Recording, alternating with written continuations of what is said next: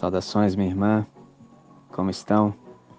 Você me fez uma pergunta sobre a apresentação dos nossos filhos recém-nascidos, se é mesmo necessário e se sim, que você gostaria de fazer, mas não por costume, e sim por entendimento. Excelente. Te agradeço pela pergunta, te agradeço pela confiança e pela possibilidade de lhe trazer algum esclarecimento.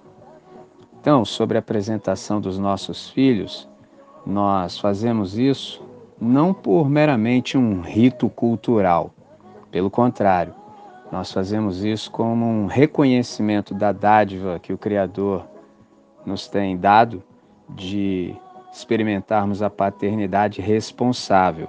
Então, nós apresentamos os nossos filhos a Deus diante da comunidade, porque nós estamos assumindo um compromisso como pais e como comunidade com a criança. Em que sentido? De instruí-la no caminho certo. Então, é um ensino por demonstração.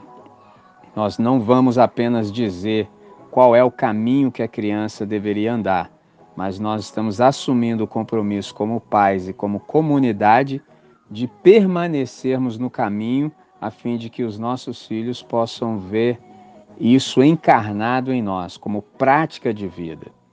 Então, a nossa atribuição como pais é criar os nossos filhos na disciplina, na instrução do Senhor, diz o Evangelho.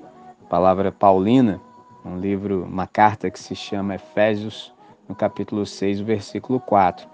Então, tanto os pais assumem esse compromisso, quanto a comunidade onde a família pertence também. Então, a comunidade assume o compromisso de orar, de ensinar e de orientar, ou seja, oferecer todos os subsídios para que os pais também tenham condições de discipular os seus filhos.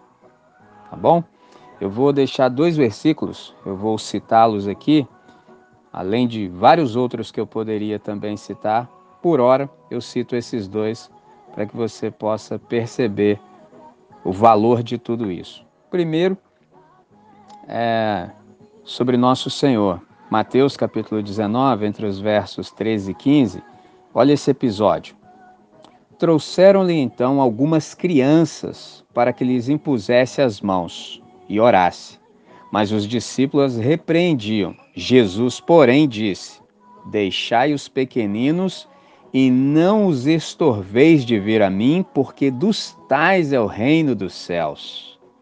Segunda carta de Timóteo, capítulo 3, versículo 15. Olha o que diz acerca desse jovem, jovem pastor chamado Timóteo, e que desde a tua meninice sabe as sagradas letras que podem fazer-te sábio para a salvação pela fé que há em Cristo Jesus. Olha que coisa magnífica. O Timóteo sabia sobre as Escrituras desde quando era pequeno. E o sabia porque ele possuía uma avó e uma mãe piedosa, piedosas que lhe instruíram no caminho correto. Então é isso, minha irmã. Espero que essa resposta possa ter trazido luz e esclarecimento para você. Esteja à vontade sempre para me perguntar o que você quiser. Estejam em paz.